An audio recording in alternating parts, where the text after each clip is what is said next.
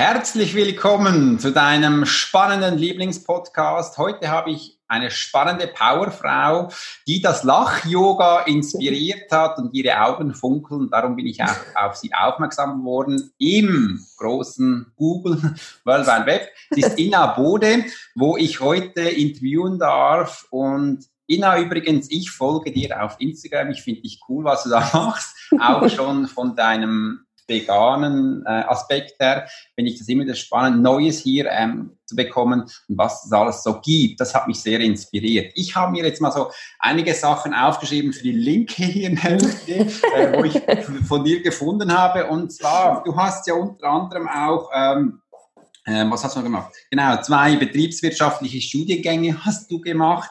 Du bist unter anderem auch Ernährungscoach, was ich hier aufgeschrieben habe. Du hast das Lach-Yoga, ähm, sag ich jetzt mal, nach Deutschland gebracht. Darüber möchte ich dann mit dir später noch reden. Du hast auch eine Hypnoseausbildung gemacht. Mhm. Ähm, da äh, kann ich mit dir fühlen, das habe ich auch gemacht. du bist auch mit dem äh, Star People Training, äh, hast du eine Ausbildung gemacht und die Public Speaking University bei Tobias Beck. Und noch viel mehr habe ich da gefunden. Das ist so das, was ich gefunden habe. Du hast auch ein Business aufgebaut in der Kosmetik-Branche-Linie. Du hast da ein Vertriebsnetz für dich mhm. aufgebaut, wo du das auch äh, an den Mann, an die Frau bringst. Äh, und ja, das bist du, Ina Boden. Wunderbar, dass du heute da bist. Es äh, ist mir echt eine Freude und du sitzt ja vor einem spannenden Plakat, wenn ich es mal im Hintergrund sieht. Wunderbar, dass du bei mir bist, Ina.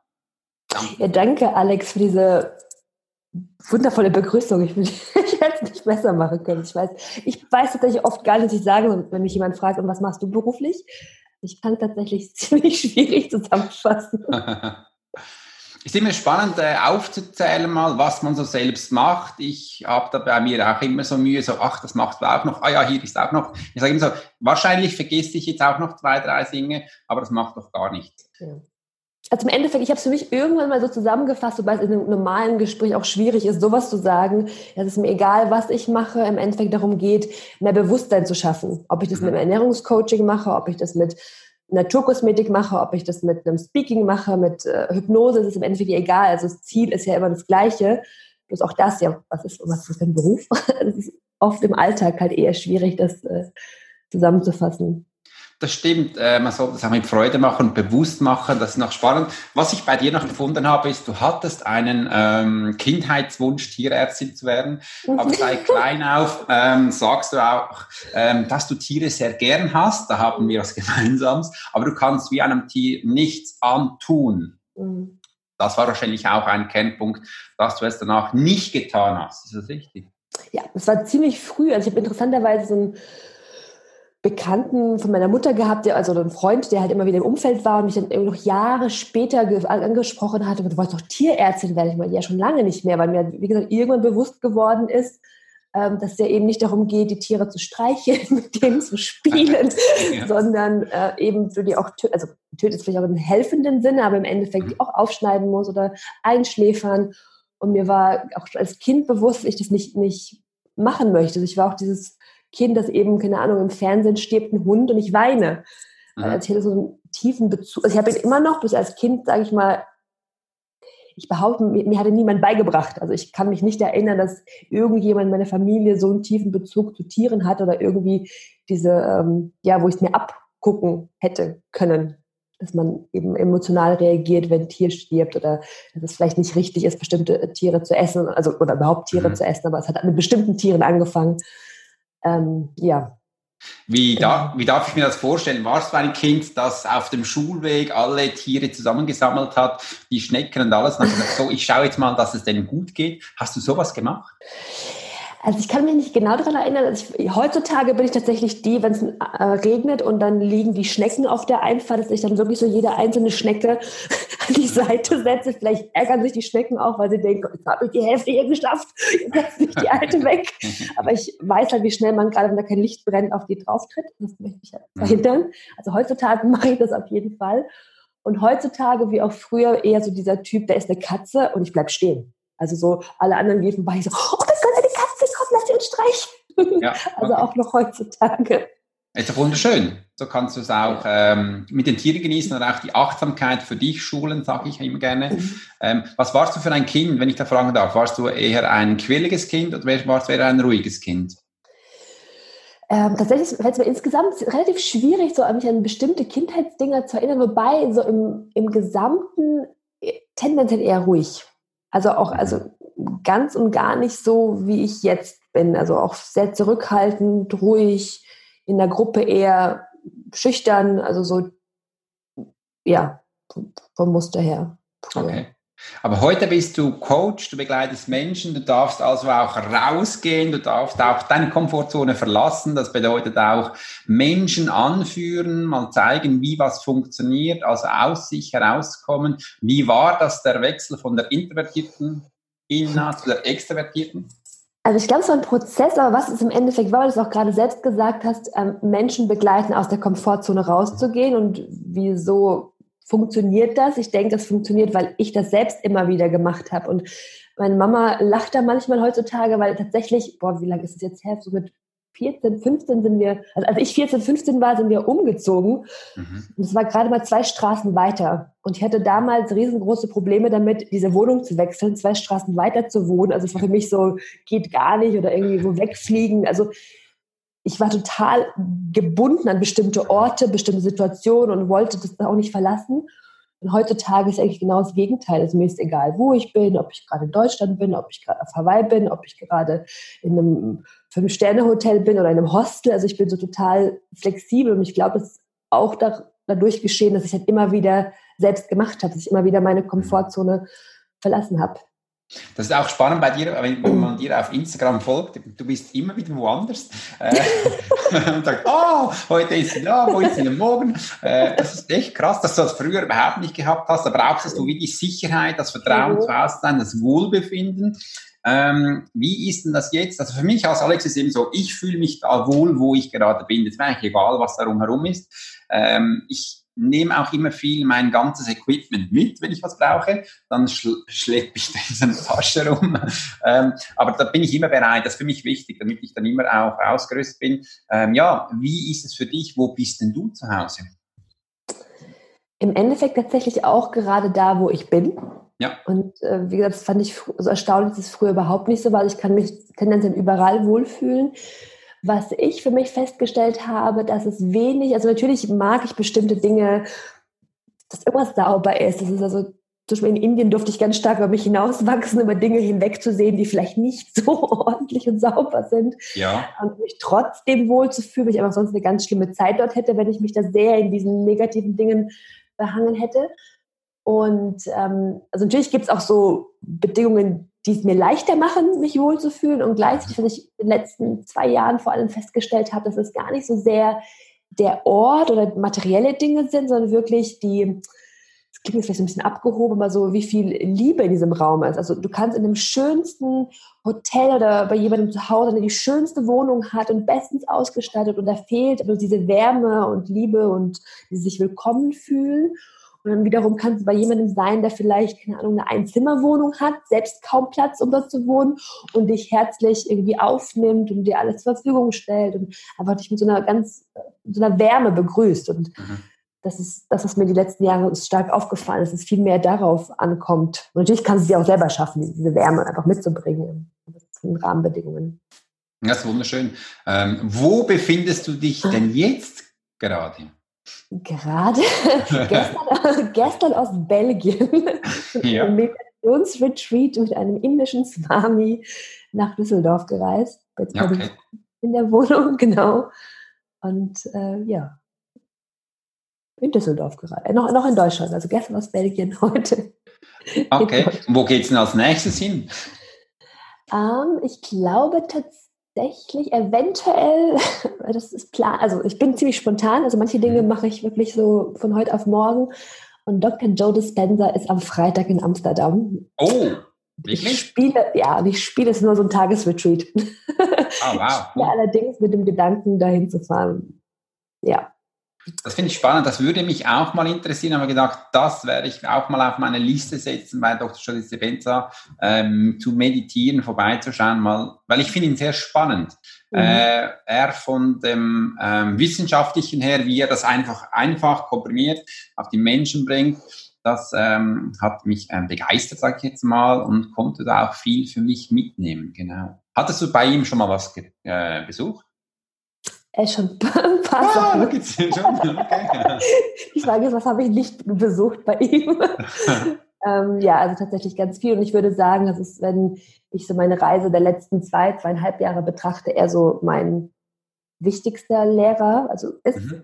also im Endeffekt glaube ich, dass wir alle unser eigener Lehrer sind und am besten uns auf uns selbst vertrauen. Und ich glaube halt für mich oder was ich festgestellt habe, dass er es einfach wirklich schafft, wunderbar dich dabei zu unterstützen, in deine eigene Kraft zu kommen und wirklich dieses, die Verbindung, ne, Wissenschaft, Spiritualität, ähm, Quantenphysik, also dass da diese ganzen Aspekte reinbringt und auch den Verstand irgendwie, der ja oft wissen will, ja, warum passiert das jetzt? Wieso machen wir das jetzt? Und es macht ja gar keinen Sinn, dass da jetzt irgendwas aus dem Nichts auftaucht.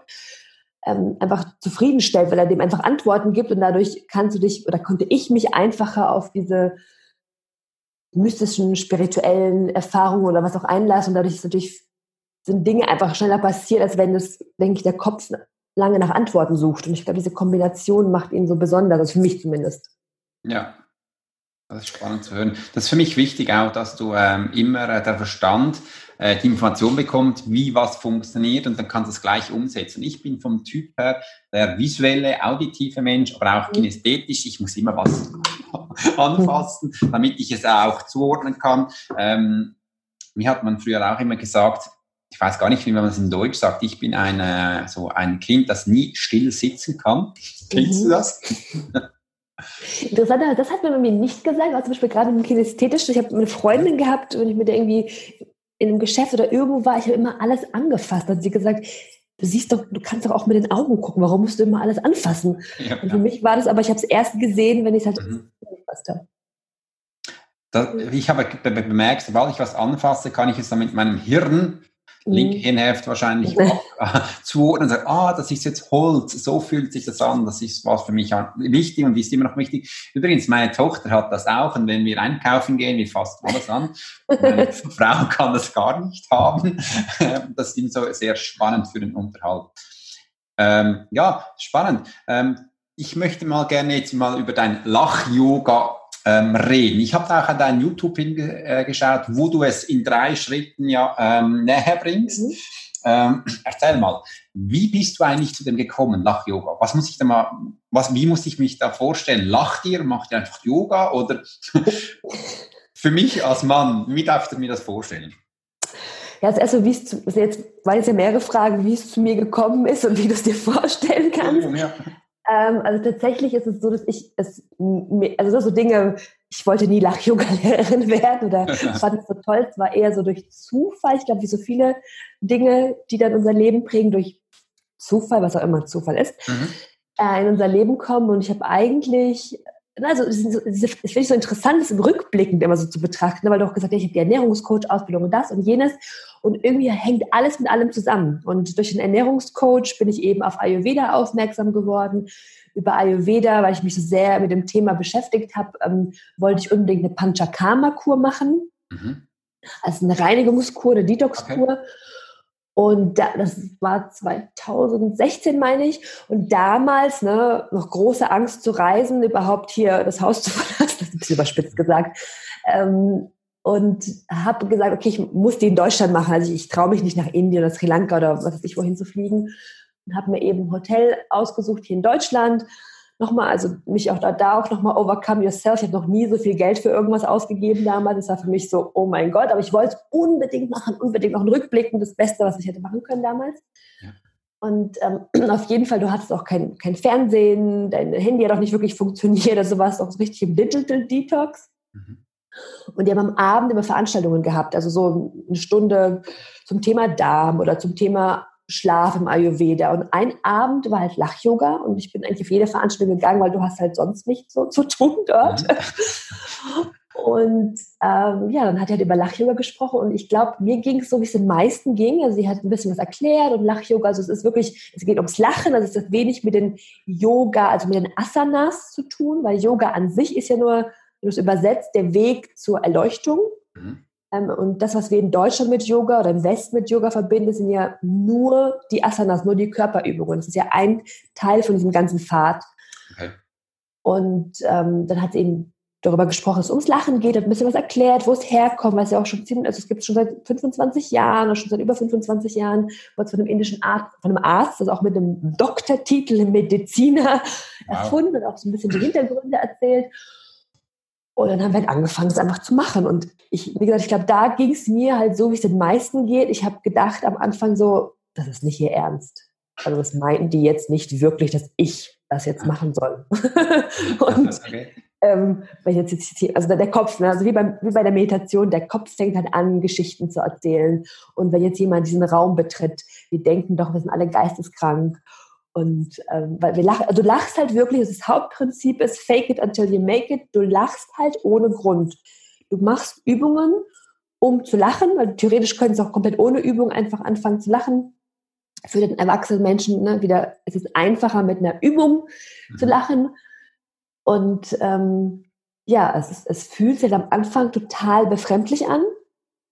Und am Ende, das Ganze ging ungefähr eine Stunde, dreiviertel Stunde. Und am Ende war das so, dass ich mich also dieses Gefühl hat sich so verankert. Ich war total vollgeschwitzt, meine Bauchmuskeln haben wehgetan und gleichzeitig habe ich mich total entspannt gefühlt. Okay. Und dieses Gefühl hat sich so verankert und dann irgendwie, ich glaube, ich habe erstmal ein Jahr nichts damit zu tun gehabt, jetzt auch nicht nochmal gemacht. Also es war einfach weg, wobei es hat sich immer wieder so in die Erinnerung gerufen, aber ich habe es nicht aktiv gemacht. Und dann, als es darum ging, mich beruflich neu zu orientieren, ist es plötzlich aufgetaucht wieder. So. Und plötzlich war der Gedanke da, ach, werd doch Lach-Yoga-Lehrerin. ja, und dann kam halt eine zum anderen. Und wie gesagt, das Hauptding ist, weil du gesagt was ist das?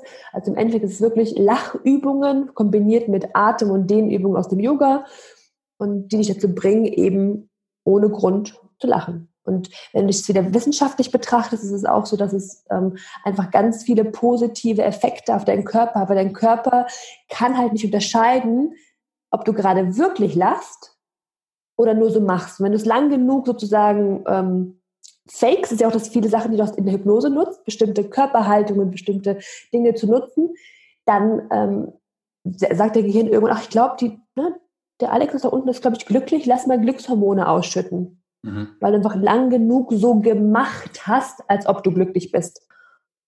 Und dieses Prinzip nutzt das Lach-Yoga halt. Und wir nutzen es im Alltag oft andersrum. Wir machen jeden Tag so, dass wir unglücklich sind und dann denkt der Körper, wir sind unglücklich und wir unterstützen halt dabei im Unglücklichsein. Das haben wir halt viele Jahre trainiert.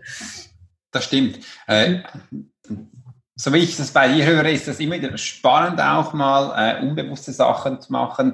Da so bist du ja wie auf das gekommen. Ich habe auch nach, nach nachgelesen, ähm, äh, Lachen kann heilen oder auch äh, glücklich machen, dem Menschen, wie du auch gesagt hast, die Hormone auszuschütten. Ich wusste gar nicht, dass der Körper nicht unterscheiden kann zwischen wirklichem Lachen und künstlichem Lachen. Da, ähm, da kommen mir sofort immer die Bilder von Amerikanern hoch, die lachen ja einfach so, obwohl sie gar nicht äh, mit Freude dabei sind. Emotionen sind für mich sehr wichtig. Wie kriegst du da die Emotionen rein, wenn du äh, so ein Seminar machst mit den Menschen? Also Emotion, ich glaube, also zu dem Beispiel, weil du gesagt hast, viele lachen oder, oder was wir im Alltag häufig machen, dieses freundlich sein, ohne es zu fühlen. Ich glaube, mhm. das ist das, was viele auch sagen, ich fühle nichts. Da, bei diesem künstlichen Lachen, was du im Lach-Yoga machst, ist es wichtig, dass es eine gewisse Zeit andauert. Also wenn ich jetzt einfach nur mal kurz lächle, weil ich denke, ich muss jetzt hier lächeln, weil, keine Ahnung, ich gerade Brötchen kaufe und man macht das halt so, hat das keinen Effekt auf mich. Mhm. Also alleine das braucht, also das hast du vielleicht schon mal in anderen Vorträgen gehört, es gibt diese Übung mit dem Stift. Also du könntest dir jetzt einfach mal, wenn du nicht laut lachen möchtest und vielleicht noch im Büro sitzt, genau, dann steckst du dir oh. allerdings zwischen den Mund, genau. Und wenn du das lang genug machst, lang genug bedeutet hier so ein bis zwei Minuten. Deswegen bringt es im Alltag häufig nichts. Nur so, ha, und weg. Es hat keinen Effekt auf den Körper. Okay. Also ein bis zwei Minuten. Mhm. Und jetzt rein von der ähm, vom Körperlichen ähm, drückst du eben, ne, dass, dass der Muskel nach oben geht, einfach lang genug auf den Nerv hier. Mhm. Und dieser Nerv lange genug aktiviert ist, sagt dein Gehirn irgendwann, warte mal, der Nerv ist aktiviert. Ich glaube, Alex ist glücklich. Ne? Lass mal jetzt die Glückshormone produzieren, ausschütten. Okay. Und das ist das, was jetzt, deswegen ist ja auch Lach-Yoga so ähm, interessant, beziehungsweise ich hab, manchmal höre ich auch so, na ja, ich lache ja schon viel im Alltag. Das ist gut, das ist wichtig, also die mhm. Emotionen wirklich im Alltag auch dann mitzunehmen. Im Alltag ist es allerdings häufig so, dass unser Lachen einmal abhängig ist von äußeren Bedingungen. Also im Sinne mhm. von, scheint gerade die Sonne, hat gerade jemand einen Witz erzählt und dann habe ich einen Grund zu lachen. Also ich mache mich abhängig von etwas im Außen. Plus, dass diese Momente halt in der Regel viel zu kurz sind. Also selbst wenn ich wirklich gerade der Bäckereifachverkäuferin ein wahres Lächeln schenken würde, wäre das oft zu kurz, um eine körperliche Veränderung hervorzurufen. Mhm. Und diese Elemente kannst du im Lach-Yoga halt bewusst erzeugen, also eine gewisse Länge, also so 10, 15, 20, 30, 40 Minuten lachen. Und ähm, eben auch, ähm, was war das zweite, eine gewisse Länge. Mhm Jetzt habe ich das zweite vergessen. Glaubst du? Das macht doch gar nichts. auch einfach drüber lachen. Ähm, ach so, ja, und dich nicht mehr abhängig machen von anderen. Also, dass ah. du wirklich verstehst, dass du, das machst du auch bei Meditation, anderen, anderen ähm, Übungen, dass du verstehst, dass du die einzige Instanz bist, die dafür verantwortlich ist, wie du dich fühlst. Und wenn du glücklich sein möchtest, fühlst du dich glücklich, unabhängig davon, ob es im Außen halt gerade regnet, ob die Sonne scheint, ob gerade was Schönes passiert ist oder die Bahnverspätung hat. Und das ist, übst du halt. Ne? Du übst im Lach-Yoga eben auch. Ähm, ich habe es vergessen und eine normale Reaktion wäre zum Beispiel mich zu ärgern, dann scheiße, ich weiß es nicht mehr und jetzt bin ich hier im Interview und weiß nicht, was ich sagen wollte oder lachst halt darüber. Ja, genau. Und sich das eben im Alltag zu, ähm, zugunsten, zugunsten, mhm, zugunsten ja. zu machen, genau, ja. Ah, cool. Und es ist sicher auch ansteckend, wenn du verschiedene Menschen hast, die dann automatisch immer lachen. Äh, hast du eh das Gefühl, ah, du kannst dann auch, ähm, ich sage jetzt mal, die Maske fallen lassen und du bist die dann auch nicht mehr so wichtig und kannst dann einfach mal rauslachen äh, und dich selbst zu sein. Das ist äh, sicher ein spannender Schritt, wo du auch siehst, wo du auch sicher in den Augen der Menschen dann auch mhm. abholen kannst. Yes, die hat es verstanden, schau mal, du bist jetzt in diesem Punkt und äh, lass es mal sein. Das ist sicher schön auch zu sehen für dich, wenn du da den Menschen an diesen Punkt heranführen kannst. Ja, auf jeden Fall. Und das ist, weil du vorhin gesagt hast, wie man es in Seminaren oder Veranstaltungen macht, ist bei einem Seminar einfacher tatsächlich, mhm. einen sicheren Rahmen zu schaffen, dieses Vertrauen, wenn man die Teilnehmer auch vielleicht ähm, länger kennt. Und ähm, bei einer Veranstaltung, wo ich vielleicht selbst nur zehn Minuten habe, um äh, Break zu machen mit Lach-Yoga, ist es natürlich nochmal herausfordernder, direkt ähm, diesen sicheren Rahmen zu schaffen. So von wegen, du kannst jetzt einfach mal machen. Das ist dann mehr so dieses, ähm, ich glaube, das, was ich dann am besten machen kann, ist einfach mit so viel Sicherheit auf der Bühne das äh, rüberbringen, dass die anderen denken, na gut, wenn die das da vorne so selbstsicher macht, wird das schon okay sein. Genau, ja ja. Vormachen, nachmachen, mitmachen. Wenn du ein eigenes Seminar machst, hast du auch Rituale, die, da, die du führst, damit die Menschen äh, quasi in deinen Rahmen kommen. Wie, äh, was ist dir dabei wichtig?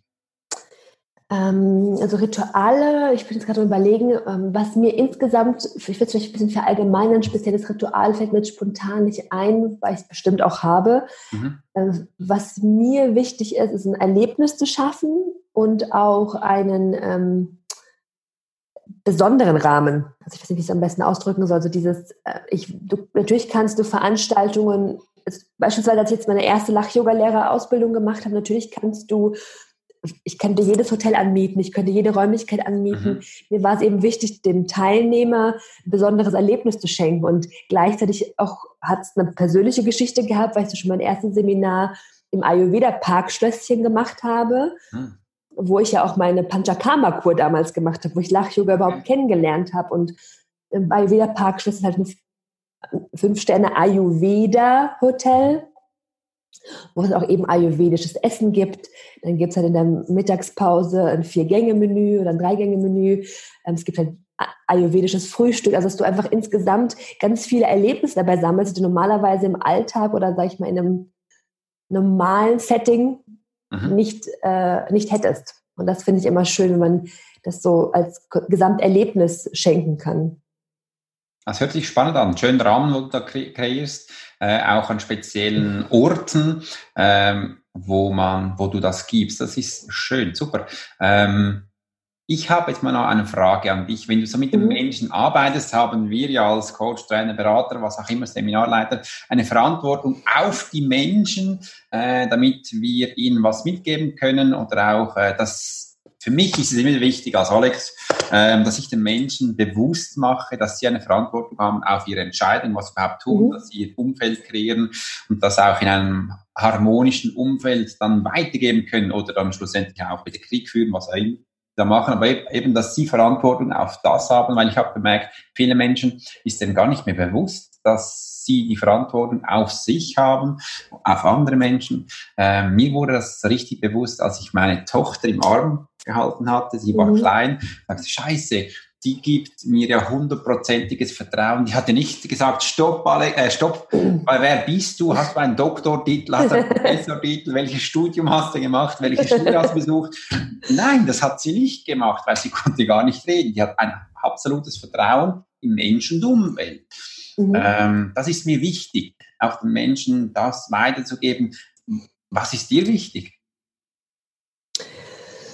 Also tatsächlich, dass ich im Einleitungssatz gesagt habe, was, wenn ich mir vorstelle, ne, was ich so alles mache und wie, wie, soll ich mich jetzt eigentlich vorstellen, was ich beruflich mache, es geht wirklich im Kern immer darum, bei mir Bewusstsein zu schaffen. Mhm. Weil ich irgendwie, wenn ich es immer zusammen also runterbreche, immer wieder auf die gleiche Antwort komme, weil im Endeffekt bringt es mir ja recht wenig, wenn ich jetzt keine Ahnung, ähm, mit dem Vegan beispielsweise, ne, irgendwas, ich, ich etwas sage, so vielleicht als Ernährungscoach, weil es ja eher eine Beratertätigkeit ist, wenn ich sage, so und so funktioniert das.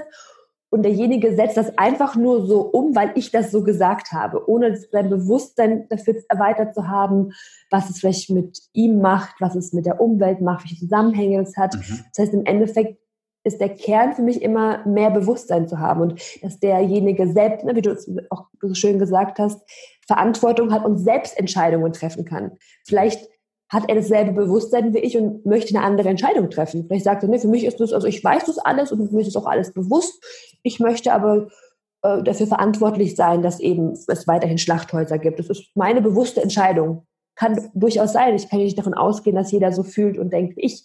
Bloß ich glaube, bei den meisten Entscheidungen fehlt eben das Bewusstsein, wie das verknüpft ist. Oder wenn du die Creme als Beispiel nimmst, ähm, was wir im Alltag so nebenher oft kaufen, da, ich habe die Erfahrung gemacht, da fehlt eben das Bewusstsein, dass einfach jemand schaut, ja, was ist in der Creme eigentlich drin? Oder zu wissen, ja, das alles, was ich mir auf die Haut auftrage, innerhalb von 26 Sekunden in meinem Blutkreislauf ist. Mhm oder dass da Mikroplastik drin sein kann, dass ich so mir vielleicht Umweltschutz wichtig ist und ich jeden Tag äh, Mikroplastik durch mein Abwasser ähm, äh, laufen lasse, weil ich es gar nicht weiß, weil ich das, Be die, das Bewusstsein dafür nicht habe. Und äh, im Endeffekt geht es mir darum, dieses Bewusstsein weiterzugeben, also es zu teilen und dass der andere eben selbstverantwortlich Entscheidungen treffen kann. Ja. Alles schön. Super. Das finde äh, find ich ein spannender Ansatz, weil ich ähm, sag, ich, sag mir immer wieder, mit dem Essen, was wir uns zuführen, vergiften wir uns eigentlich. Äh, dank der Tankstellen-Shops, Migrolin und alles, das habt ihr in Deutschland auch, äh, können wir das Essen super frisch, Anführungs- Schlusszeichen, sofort kaufen und es ist essbereit. Und äh, wenn du da mal hinten drauf gehst, wie viel E's da drin sind. Ich seit geraumer Zeit benutze ich auch immer Apps, dann schaust du scannen, mhm. was da drin ist. Finde es echt spannend. Ähm, ich mache es übrigens mit einer Tochter, sobald da rot was leuchtet, legen wir sie zurück und sagst, schau mal, das Einzige, was eigentlich gesund ist, kannst du meiner Meinung nach auf dem Markt einkaufen, weil da ist es frisch. Oder wir bei uns zu Hause, wir haben da Bauern, die so Shops haben, mhm. kannst du es. Ähm, einfach kaufen gehen. Aber auch so in den Städten oder auch schon den Menschen, ich denke, entweder sind sie ähm, nicht, äh, ist Bewusstsein nicht da, dass sie das äh, nachschauen sollten oder sie möchten gar nicht oder einfach dieses Erlebnis zu sehen. Ist noch krass. Auf jeden Fall. Also tatsächlich hat, also an sich war es nichts Neues. Ne? Das ist auch interessant. Warum hören wir Dinge immer wieder? Ähm, jetzt am Wochenende bei dem Swami der hat über Prana, über Lebensenergie gesprochen. Also darüber habe ich auch schon gelesen und bloß er hat es mir nochmal ins mhm. Bewusstsein mhm. ge gebracht, auch dieses Thema. Und ich glaube, da dürfen wir uns einfach ähm, einerseits selbst mehr vertrauen, plus dieses Gefühl überhaupt zurückzubekommen im Alltag, wenn ich etwas esse, so wie fühle ich mich danach? Und ich kenne das aus dem Alltag so gut, dass das, also vielleicht kennst du es auch gerade, keine Ahnung, in einem Hotel, da gibt es vielleicht ein Event, das Essen sieht gut aus, mhm. es sieht theoretisch auch frisch aus und ich esse das und ich fühle mich danach nicht gut. Ja. Und er hat dann eben über diese Lebensenergie gesprochen, dass die meisten Sachen, die eben im Geschäft angeboten werden, das industrielle Essen, was dann ne, E-Stoffe drin hat, konserviert ist, mhm. äh, überhaupt keine Lebensenergie mehr bringt. Und natürlich dir dann auch vielleicht dieses unbefriedigende Gefühl am Ende ähm, wiedergibt. Also, dass du da einfach denkst, hey, ich habe doch jetzt gerade gegessen, es war doch auch ein Salat, ja, aber dass dieser Salat einfach gar keine Lebensenergie hatte und dass wir da einfach wieder, ja, aber auf unser Gefühl auch oder auf unseren Körper auch vertrauen, was tut mir gut, aber dafür brauchst du wieder ein Bewusstsein. Diese Verknüpfung, ich habe ja. jetzt gegessen, hat das irgendwie einen Zusammenhang damit. Mhm. Plus, nochmal ein anderes Thema, um das ein bisschen abzurunden, weil das mir in den letzten äh, Jahren immer wieder hochgepoppt ist. Es ist einerseits wichtig, was wir machen oder zu spüren, dass wir, es ist besser auf dem Markt einzukaufen als eben im Supermarkt oder so. Mhm. Ähm, und gleichzeitig aber auch zu verstehen, dass das Allerwichtigste wieder ist deine Energie. Wenn du total in Wut und in Angst bist, dann kannst du das Beste Bio essen, vegan, was weiß ich was, äh, gesegnet essen. Es wird dem Körper nicht so gut tun, weil du einfach in Angst und aus, aus Angst vielleicht machst. Mhm. Also es diese, wieder diese verschiedenen Dimensionen einfach zu verbinden, dass es da verschiedene Eben gibt, Ebenen gibt. Okay. Ich hatte ein Schlüsselerlebnis und zwar, wenn ich das kurz erwähnen darf, ja, äh, 2012, 13, als ich begonnen habe, mit Menschen zu arbeiten, ähm, wurde ich immer sehr schnell müde oder bin auch zwei, dreimal zusammengeklappt. Habe ich gemerkt, äh, wenn du mit Menschen arbeitest, ist es wichtig, dass du fit bist. Äh, mhm. Fit auch von äh, Ernährung, was du zu dir nimmst, von Energiegewinnung, wie, und da habe ich lange, lange ausgeprobt, was denn da wichtig ist äh, und bin am Schluss dann auch dazu gekommen, ein wichtiges Lebenselixier, was wir zuführen, ist äh, Wasser. Mhm. Dann trinke ich immer Wasser, meistens Hahnenwasser ähm, und das Essen. Und mhm. als ich das dann für mich äh, so angestellt habe, dass es gestimmt hat, wurde ich auch körperlich wieder fitter, also akquiriert, sage ich jetzt mal, und konnte, ähm, hatte wieder mehr Freude, das auch mit den Menschen zu teilen und merkte, cool, daraus kann ich Kraft schöpfen und das Ganze umsetzen. Das war mir damals so ein Punkt, wo wie, mich, mir wichtig war. Ja. Mhm. Ist auch so ein Punkt bei dir? Wie bitte? Gibt es auch da so einen Punkt bei so. dir? Entschuldigung. Ähm, ja, also es gab eher den Punkt, ähm, das war so das I, also tatsächlich ging es mir mehr um Energien am Ende. Es mhm. war dieses i-Tüpfelchen, ich habe viel über, ähm, sage ich mal, die materiellen Bedingungen gesprochen, was es auf körperlicher Ebene macht. Also ich habe ganz viele Fachbücher damals zur Ernährung gelesen, aber auch zur Tierhaltung, was es mit der Umwelt macht und dann hatte ich eben dieses Schlüsselerlebnis auf den ähm, Malediven tatsächlich, mhm. wo Schön. ich dann dort auf der Insel lag und von Rüdiger Dahlke Peace Food gelesen habe. Mhm. Und ähm, er hat viele andere Bücher gut zusammengefasst, viele Bücher, die ich vorher auch schon gelesen hatte. Und das, den neuen Aspekt, den er reingebracht hat, war dieser energetische, an den ich vorher nie gedacht habe oder dieses Bewusstsein nicht hatte und er eben auch gesagt hat, na ja, ähm, kann das glauben oder nicht, bei mir hat's halt ganz, ist es ganz stark in Resonanz gegangen, dass ähm, viele Erkrankungen, beispielsweise psychischer Art oder auch Magen-Darm-Geschichten, daherrühren, dass wir Tiere eben essen, die vorher in Leid und Angst gelebt haben. Also mhm. die schon im ähm, schlechtesten Fall ein ganz schlimmes Leben hatten im, im, in der ähm, Aufzucht und spätestens, selbst wenn die ein relativ gutes Leben haben, was auch immer gut bedeutet im Kontext, ähm, ja im Schlachthaus, das ist in der, gerade in Deutschland sehr stark reglementiert, die werden in der Regel alle, ob jetzt Bio oder nicht Bio ist, im selben Schlachthaus geschlachtet, weil man diese kleinen Schlachtungen gar nicht mehr darf. Auf jeden Fall ähm, in Angst und Panik geraten und diese Stresshormone weiterhin im Fleisch sind. Mhm. Und diese Hormone oder auch Hormone aus der Nahrung, ne, weil die Tiere essen ja auch und die bekommen in der Regel industrielles Futter, mit Wachstumshormonen, mit verschiedenen Antibiotikern und dass wir all das eben in uns aufnehmen, wir dieses Fleisch essen. Und irgendwie war das so dieses i-Tüpfelchen, dieses energetische Plus, ne, dieser, dieser Moment, auf den Malediven zu liegen, diese, ich, habe mich selbst mit dieser Natur verbunden gefühlt, dieser Schönheit der Natur und zu verstehen, eine Eigenverantwortung, wenn ich nicht ändere, gibt es die Malediven in 10, 15, 20 Jahren gar nicht mehr, vielleicht auch schneller, weil mhm. das natürlich auch einen Umwelteinfluss hat. Und interessanterweise zu dem Zeitpunkt habe ich gar kein Fleisch mehr gegessen, sondern nur noch Milchprodukte. Und das war für mich trotzdem so dieser, na, dieses ähm, i-Tüpfelchen, was dann für mich gefehlt, also gefehlt hat, um wirklich zu sagen, okay, ich probiere es jetzt aus. Also, weil in meinem Kopf, wie bei vielen anderen war, ja, ich kann, also gut, auf Fleisch und so ist ja kein Problem, aber auf Milch, das geht, kann ich nicht verzichten. Also ich brauche ja meinen mein Käse, das geht ja nicht. Und, aber dann im Nachhinein zu verstehen, es wirklich nur eine Entscheidung. Und die Entscheidung habe ich in diesem Moment getroffen mhm. und habe sie seit drei, dreieinhalb Jahren nicht verändert. Ah, wirklich? So ein mhm. Schnitt? Ja. Ähm, seit, seit da bist du, sag ich mal, Veganerin, ist das richtig? Mhm. Also du ernährst genau. dich vegan. Ähm, ja. Das heißt, du isst, isst kein Fleisch. ähm, wie wir es auch schon gehört haben, auch kein tierische Produkte, also kein Ei, keine Milch. Ähm, auch bei den Broten schaust du, was da drin ist. Kannst du noch was essen? Manchmal besser, manchmal schlechter. Ähm, ja, es kommt immer darauf an, wo du bist und äh, wie, ne, wie, der, wie flexibel auch die Menschen dort sind. Manchmal ist es echt lustig, also gerade in großen Hotels finde ich immer sehr interessant, wo das Buffet riesengroß aufgebaut ist und es ist auch vielleicht noch ein Fünf-Sterne-Hotel und dann kommst du mit einem veganen Hund und die sind total überfordert. Da sind ungefähr ja. 20 Wurstsorten, 20 Käsesorten. Ähm, was ich interessant finde und dann deswegen, ich glaube, gerade dieses mit komplett, also manchmal gehe ich auch von Dingen aus, so dass ich mir so, ja, da ist, würde ich nie dran denken, dass da ein tierisches Produkt drin ist. Mhm. Und esse das einfach, bis dann plötzlich jemand sagt so, du weißt schon, dass da Milch drin ist, nicht so. Also gerade beim Brot, weil Brot für mich üblicherweise nicht mit Milch gebacken wird, aber ich mhm. lerne auch dazu. Und habe da so mein Brot, was?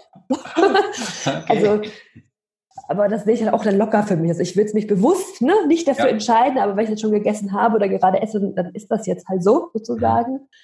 Aber auch interessant, weil das Bewusste dadurch ja wächst, zu sagen, okay, darauf kann ich auch noch achten in Zukunft. ja, es gibt ja auch schon viele Produkte. Ich habe auch schon gesehen, bei uns in der Schweiz gibt es auch veganes Eis äh, mhm. wo du auch essen kannst. Oder ich hatte letztens ähm, einen Proteinriegel gesehen, wo für Veganer ist. Also es gibt wirklich immer mehr, das ist schon so. Aber wenn du jetzt auch ein, auf ein Seminar gehst oder da so viel herumreist, hast du dann immer das Essen bei dir, also kochst du selber unterwegs, ähm, oder weißt du schon, wo du was bekommst?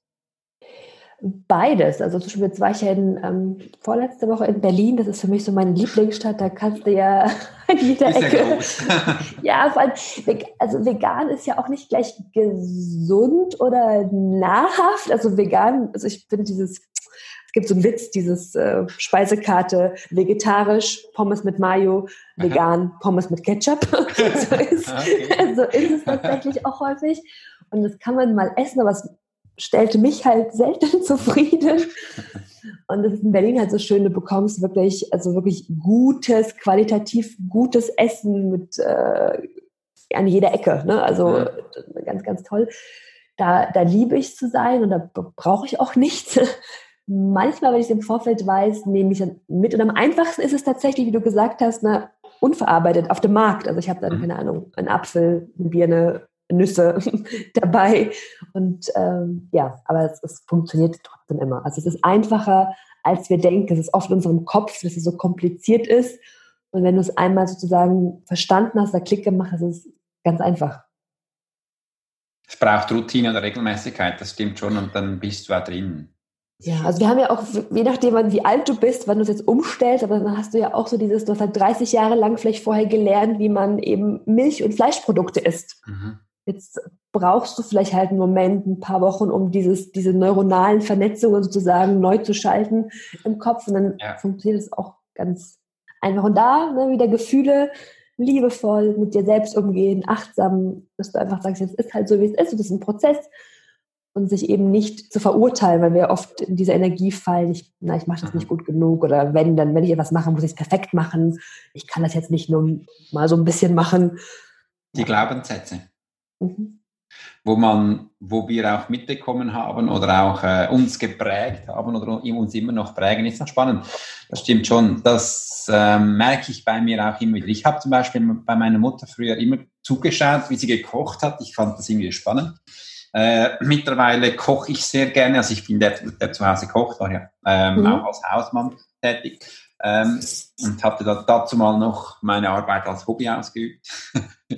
noch ein Hobby, ein bisschen mehr Zeit. Äh, und ich koche sehr gerne. Und das merke ich auch, ähm, viele Männer, Männer oder Leute haben da Mühe, wenn du auf den Markt gehst, mal kaufst, dann so, ja, was machst du jetzt mit dem? Ja, aber kochen, kannst ja ganz viele Sachen zusammen mixen und äh, dank YouTube, sage ich jetzt mal, ähm, kannst du auch schon sehr viel lernen oder auch mitschauen, wie was geht. Aber ich finde es spannend, neue Sachen zu kreieren, zu kochen. Inspiriert mich auch. Ich werde da ruhig. Äh, mhm. Oder auch so. Das ist für mich wie eine aktive Meditation, sage ich. Dir. Ja. Ist es auch. Also, und wie du sagst, dank YouTube oder dank Google ist es ja heutzutage selbst, wenn du am Anfang vielleicht eher unkreativ bist mhm. und dann baust du halt Gerichte nach, dann gibst du einfach ein, keine Ahnung, Bolognese vegan, Schnitzel vegan und dann kommen ja all die Gerichte, ja. ist ja super easy heutzutage, also wenn du selber kochst, mhm. ähm, die Rezepte. Denkst du so, ja, okay, ob ich jetzt, jetzt Hackfleisch in der Pfanne anbrate oder äh, den Tofu klein gemacht habe, macht ja keinen ja. Unterschied. Bloß die, auf die Idee halt zu kommen. Genau. So hast du dann schlussendlich Hunderte oder Tausende von Inspirationen, die du da anschauen kannst. Super. Jetzt bezüglich deinem Business, deinem, äh, ich gehe jetzt mal auf die Kosmetiklinie ein, okay? Ist das, äh, ist das auch vegan oder wie ist das? Und ja. Entschuldigung, ich wollte noch was sagen. Nee, ich sag's jetzt nicht. Nee, sag's, sag's gerne noch. Vielleicht. Wie bist du dazu gekommen eigentlich? es ist tatsächlich ganz ähnlich wie mit Lach-Yoga. Also ich, ich hätte mir das im Vorfeld nicht vorstellen können, beziehungsweise auch so ist nicht dein Ernst. Also die Produkte kamen zu mir, weil ich, glaube ich, auf der Suche war danach. Also ne, wie du jetzt mit dem Essen, dass du das Essen mhm. äh, scannst, habe ich damals so den Moment gehabt, wo ich alle ähm, Drogerieprodukte gescannt habe und dann mir halt die Augen teilweise rausgefallen sind, was da eigentlich für ein Blödsinn drin ist in Shampoo, in Duschgel, in Sonnencremes, war so mein größtes Aha-Erlebnis, weil ich da wirklich von einer riesigen Wand stand, wo irgendwie hunderte verschiedene Sonnencremes sind. Und ich dachte, ach, hier finde ich eine für den Urlaub. Mhm. Ich habe da, glaube ich, echt eine Stunde verbracht, bis ich am Ende eine hatte, die einigermaßen okay war mhm. und ich sie als Kompromiss gekauft habe, aber es war keine Lösung, wo ich dachte, ja, die finde ich geil. Das, ne, also was da halt für Stoffe in den Sonnencremes drin sind. Ich habe mir so ne, visuell vorgestellt, mhm. wie ich so ähm, von oben bis unten schmiert man sich hier in der Regel ein, zwei, dreimal am Tag. Und dann waren da halt so krebserregende oder hormonell wirksame Stoffe drin. Mhm. Und dann dachte ich mir so, das ist irgendwie nicht das, was ich möchte. Ja. ich, ich, ich will mich für etwas schützen mit etwas, wo ich mich wiederum krank mache. Also das war so ein großer Aha-Moment und war halt auf der Suche nach alternativen Produkten und habe halt über ich glaube auch so klassischer Weg, über Drogerie, Drogerie, Produkte, Drogerie, oh Gott, Drogerie, Produkte ja. angefangen, als ich da einfach die Naturkosmetik-Varianten gekauft habe und schon die viel, viel besser sind. Also auch da für den Alltag so als Hack oder als Tipp, wenn du im Geschäft die Wahl hast zwischen regulären Produkten und Naturkosmetik, kannst du eigentlich immer zur Naturkosmetik greifen und triffst damit immer die bessere Entscheidung, auch wenn die vielleicht nicht optimal ist, ist die immer besser als die andere, okay. weil einfach viele Dinge, so ein bisschen wie Bio, nicht Bio, ne? Also natürlich mhm. gibt es bei Bio auch noch viel, was man besser machen kann, aber es ist einfach grundsätzlich viel nicht erlaubt, was in konventionellen Sachen erlaubt ist und es muss auch nicht deklariert werden. So, so okay. Ähm, genau, und dann ähm, war ich sowieso offen für das Thema und dann hatte ich tatsächlich über den Ernährungscoach damals eine äh, Freundin kennengelernt, tatsächlich also online komplett.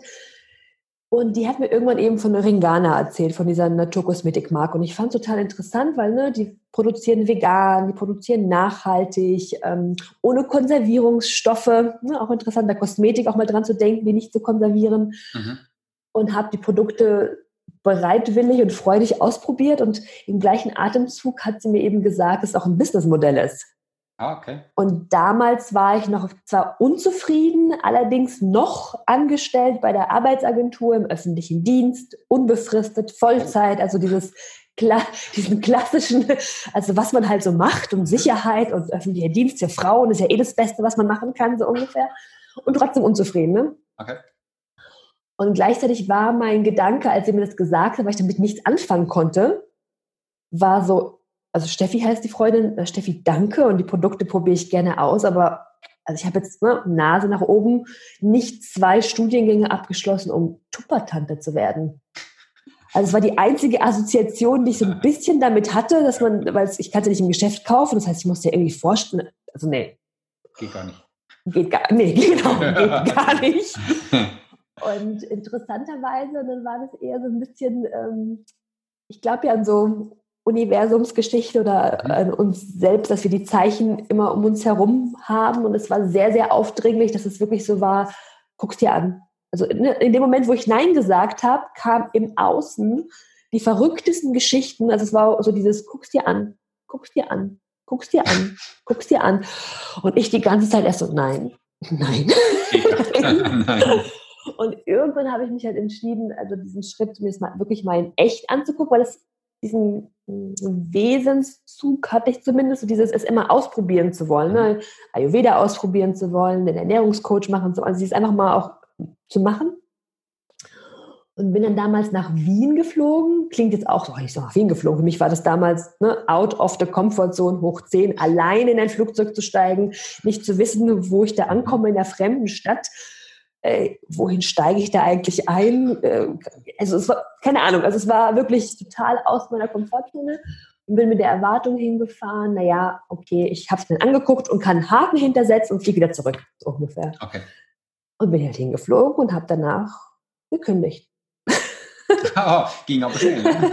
ja, weil ich das, also ich habe dort, es waren wieder ne, diese vielen Momente, die mir im Außen gesagt haben, also dieses, okay, krass, ne, dieses mhm.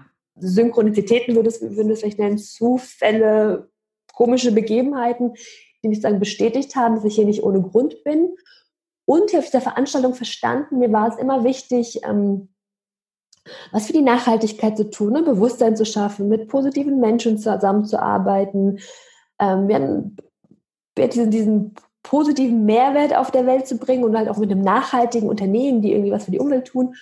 Und ich saß dann da und dachte mir, krass, also ich kannte die Firma vorher gar nicht, die gibt schon seit 25 Jahren.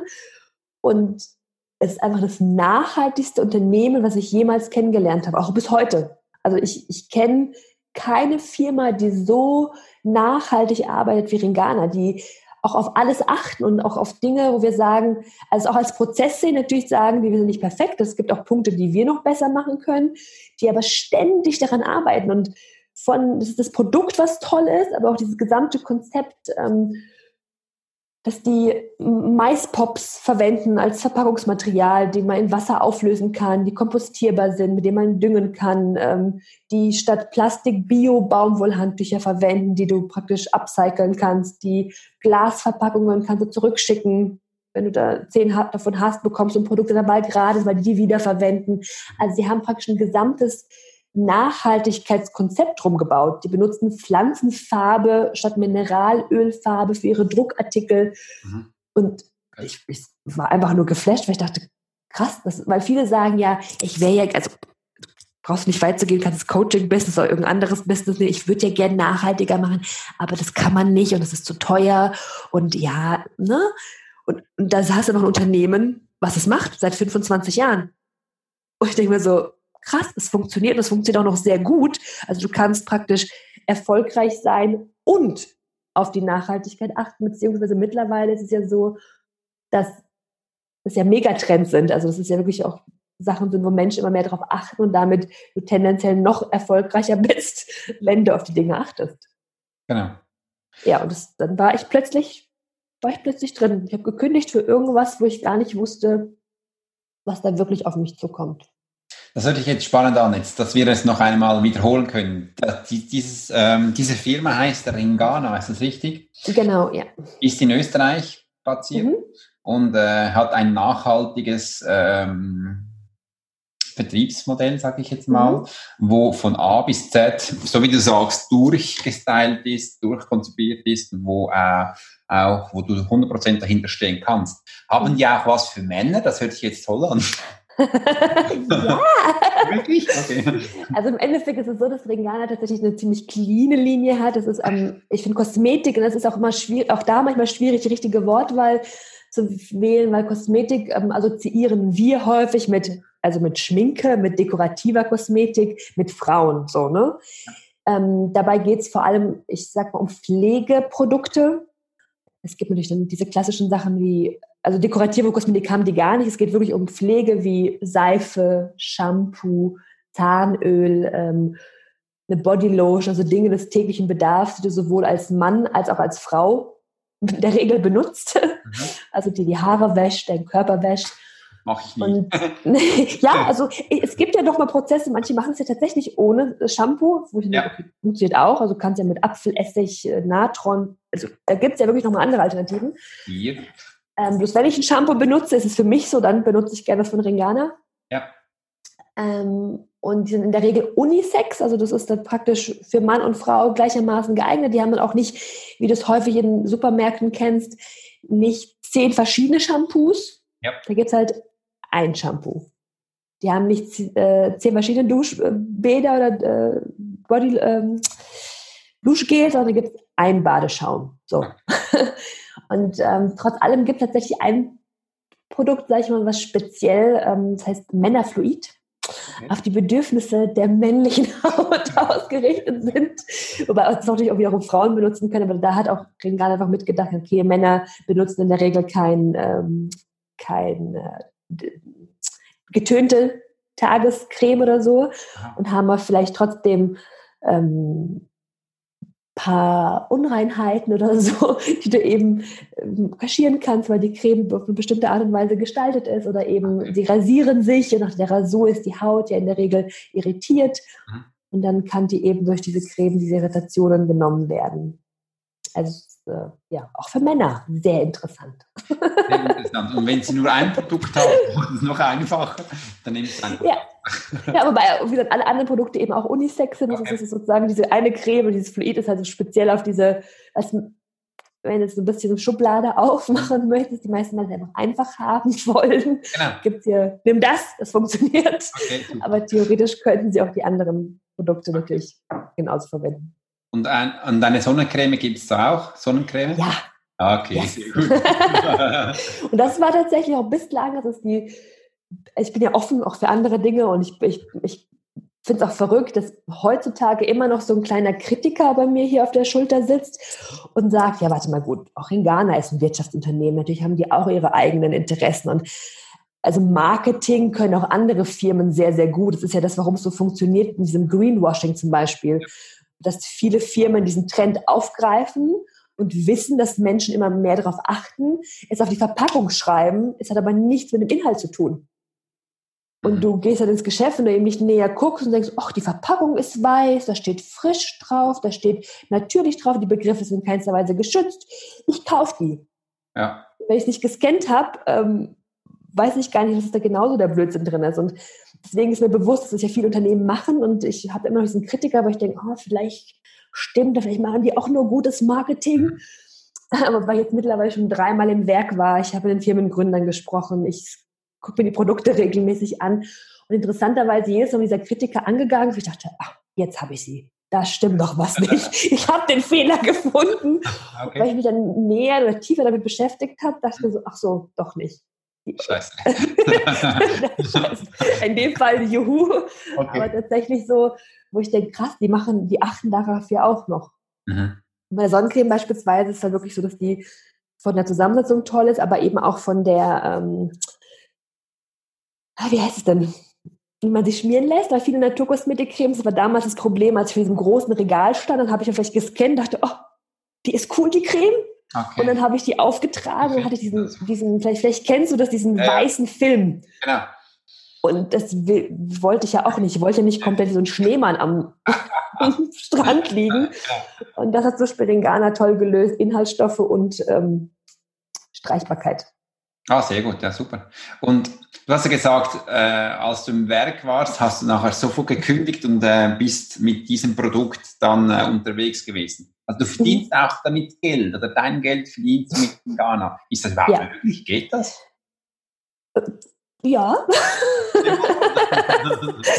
Ziemlich gut sogar. Vor allem, was das Schöne ist, das habe ich am Anfang auch nicht verstanden. Also eines der größten Geschenke, die mir jetzt Ringana oder eben dieses Konzept, sage ich mal, gegeben hat, ist wirklich einerseits die vielen wundervollen Menschen, die ich dadurch kennenlernen durfte oder eben die auch tatsächlich in meinem Team sind, die mit, mit denen ich zusammenarbeiten darf.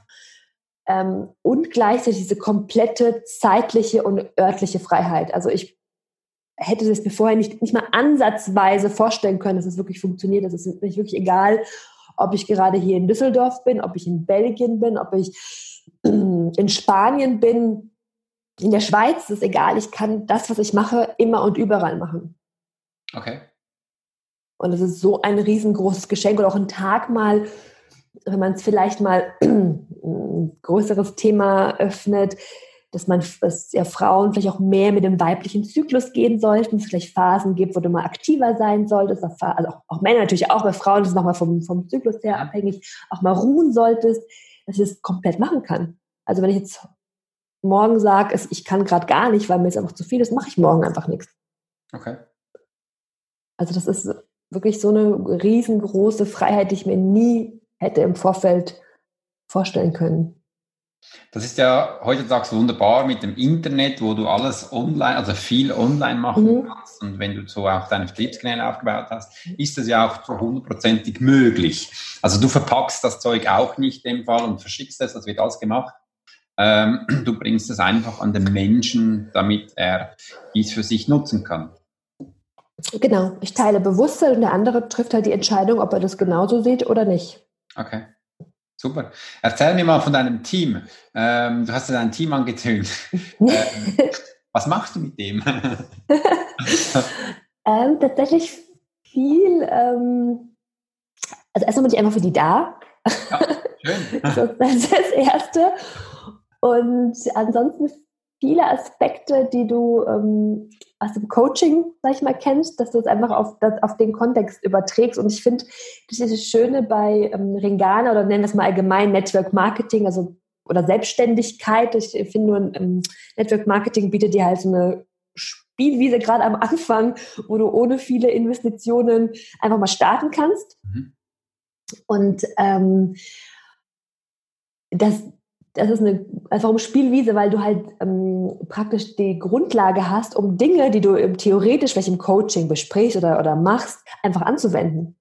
Und es ist so ein krasser, also ich finde so ein krasses Tool für Persönlichkeitsentwicklung, weil du auch total schnell an all deine Glaubenssätze, die du so hast, die kommen ans Licht. Und das ist für viele unangenehm. Deswegen glaube ich auch, dass so viele wieder aufhören oder sagen, ah, das ist Blödsinn, das ist hin und her.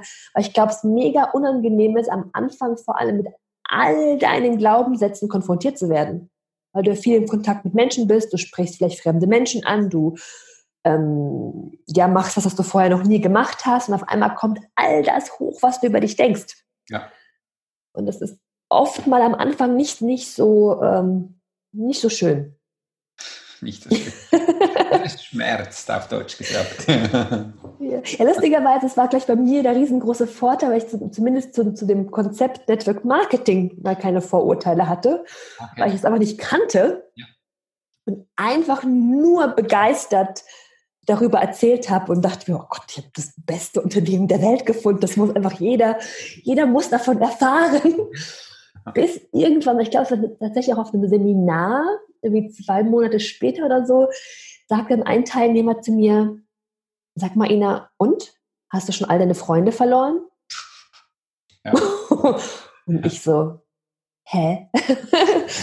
Aber auf einmal hat er mir tatsächlich so diesen Glaubenssatz gesetzt, äh, oder ich, habe ihn mir setzen lassen, mhm. dieses, aha, es kann ja sein, dass ich, dass es Menschen gar nicht hören wollen, dass ich Menschen zu euch zu nahe trete, dass ich über Dinge spreche, die sie gar nicht interessieren, ich oder Beziehungen kaputt mache. Ich glaube, das war mein größter Trigger, diese Beziehungen kaputt machen, Beziehungen so wichtig sind. Äh, ich halte mich da lieber zurück. Und lustigerweise hat man das sofort an den Umsatzzahlen gesehen. Ja. Dann einfach so schick und dann so und dann durfte ich sozusagen wieder dran arbeiten, ja. Ähm, das wieder aufzulösen. Und, ich merke heutzutage noch, wie dieser Satz manchmal in mir aktiv ist. Mhm. Dieses, ach Mist, ich könnte ja vielleicht jetzt die Beziehung gefährden, indem ich ihm eigentlich was erzähle, was ich glaube, was ihn weiterbringt, aber vielleicht denkt er dann, ich will nur irgendwie was verkaufen oder so. Und dann geht dieses Ratter-Ratter los. Aber auch da wieder interessant, es ist nur hier oben. Ich kann es beobachten, ja. Das als Prozess halt sehen. Ne? Stimmte das auch, bevor du diesen Satz gehört hattest? Hattest du deine Freunde wirklich verloren? Gar nicht. Also lustigerweise ist genau das Gegenteil passiert. Ich habe so viele neue Menschen durch Ringana kennengelernt. Ich habe ganz viele Freunde gewonnen, ganz viele tiefe Beziehungen. Ähm, und selbst Menschen, die Nein gesagt haben, die vielleicht kein, weder Interesse an den Produkten noch an dem Vertriebsmodell hatten, waren ja dadurch irgendwie in meinem Leben und die Beziehung war immer noch da und wir hatten trotz, also wir haben trotzdem oder unabhängig davon eine super Beziehung. Mhm. Ähm, also es hatte keinerlei, eigentlich auch keinerlei ähm, Substanz. Okay. Und trotzdem war, war es auf einmal da, es könnte passieren. Und ich glaube, das Ding ist sogar, dass es teilweise vielleicht sogar passiert. Mhm. Ähm, aber auch da häufig, dass sich die Wege eher trennen, weil du dich anfängst zu verändern. Ne? Du brauchst ja nicht weit zu gehen, Persönlichkeitsentwicklung, du besuchst ein Seminar, bist auf einmal in einer ganz anderen Welt, sprichst von ganz anderen Themen und deine ähm, vielleicht bekannten Freunde, die das nicht gemacht haben, sind da gar nicht. Und dann wird es einfach mal schwierig, sich da überhaupt nochmal zu treffen. Ja, ja. Ich behaupte, aber es hat in dem Fall zumindest, also, oder bei mir war es zumindest so, nichts damit zu tun, dass ich da jetzt äh, mit denen über Ringana oder über Naturkosmetik oder Umweltschutz gesprochen habe, sondern dass es vielleicht aus anderen Gründen nicht mehr gepasst hat. Und wie gesagt, sogar eher das Gegenteil. Ich habe ganz viele Kontakte, ganz viele Menschen in meinem Leben auf einmal gehabt. Okay, dann ist ja nur dein Umsatz für diese Zeit zusammengefallen, gefallen, sage ich jetzt mal. Ähm, wie bist du diesen Trigger losgeworden nach dem Satz? Was hast du, wie hast du das gemacht? Also, wie gesagt, er ist manchmal heutzutage noch aktiv, weil es, ist, es gibt bei Inception, bei dem Film, vielleicht du, ob du den geguckt hast, ja, da gibt es einen Satz, wo er sagt, der schlimmste Virus auf der Welt, hm? ein Gedanke, der wirkt. Und so ungefähr ist das, der wirkt halt heutzutage manchmal noch nach, obwohl ich an den nicht mehr glaube, ist er trotzdem irgendwie da. Und tatsächlich war es wieder durch Erfahrungen. Und da war es äh, mit einem äh, Teampartner, den ich tatsächlich online kennengelernt hatte. Also ich hatte den gar nicht, also ich kannte den nur durch Facebook und er hatte auch mich geedit und in meinem Kopf, ähm, es wurden immer Dinge angezeigt, dass der Yoga macht, dass der vegan lebt, dass der hm, sich für ne, Umweltschutz und so interessiert und in meinem Kopf, ich mir, boah, wie krass das ich glaube, ihn wird Eringana auch interessieren. Und ich kannte ihn gar nicht. Ich wusste auch gar nicht, warum er mich geedit hat und hat ihn irgendwann angeschrieben, warum er mich eigentlich geedit hat. Und tatsächlich über Tobi, weil ich mal irgendwie Tobi ähm, bei Tobi vegan gekocht hat, das hat er irgendwie gesehen und fand es so gut, dass Tobi auch mal darauf achtete. Und ähm, dann haben wir irgendwann telefoniert, haben also zwei, drei Stunden wirklich so, also das erste Mal telefoniert und zwei, drei Stunden so ein gutes Gespräch gehabt. Und ich dachte mir so, oh, wow. Und aber auch als Mensch, also menschlich total toll. Und er hat mir immer wieder eigentlich so ein, so ein ähm, Tablett gegeben, so immer wieder so dieses, äh, äh, in meinem Job bin ich nicht zufrieden. Ich würde gerne was anderes machen. Ich dachte mir, Ringana, Ringana, Ringana.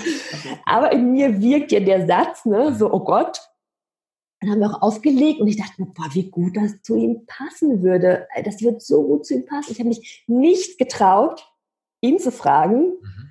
weil ich dachte, ich könnte damit die Beziehung kaputt machen, beziehungsweise dass er dann denkt, dass ich nur mit ihm telefoniert habe, weil ich ihn sozusagen für dieses Business gewinnen wollte. Das stimmt ja gar nicht. Ich fand den menschlich einfach so toll.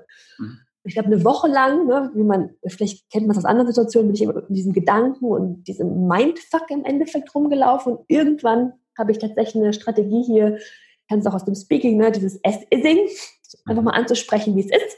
Genau. ich habe einfach, ich habe ihm einfach genau gesagt, wie es ist. Also ich habe einfach nur gesagt, hey, ich glaube, es passt ich habe äh, eine Woche Mindfuck, so und so, ich habe Angst, dass du so und so aufnimmst. Aha. Ich teile es einfach mit dir.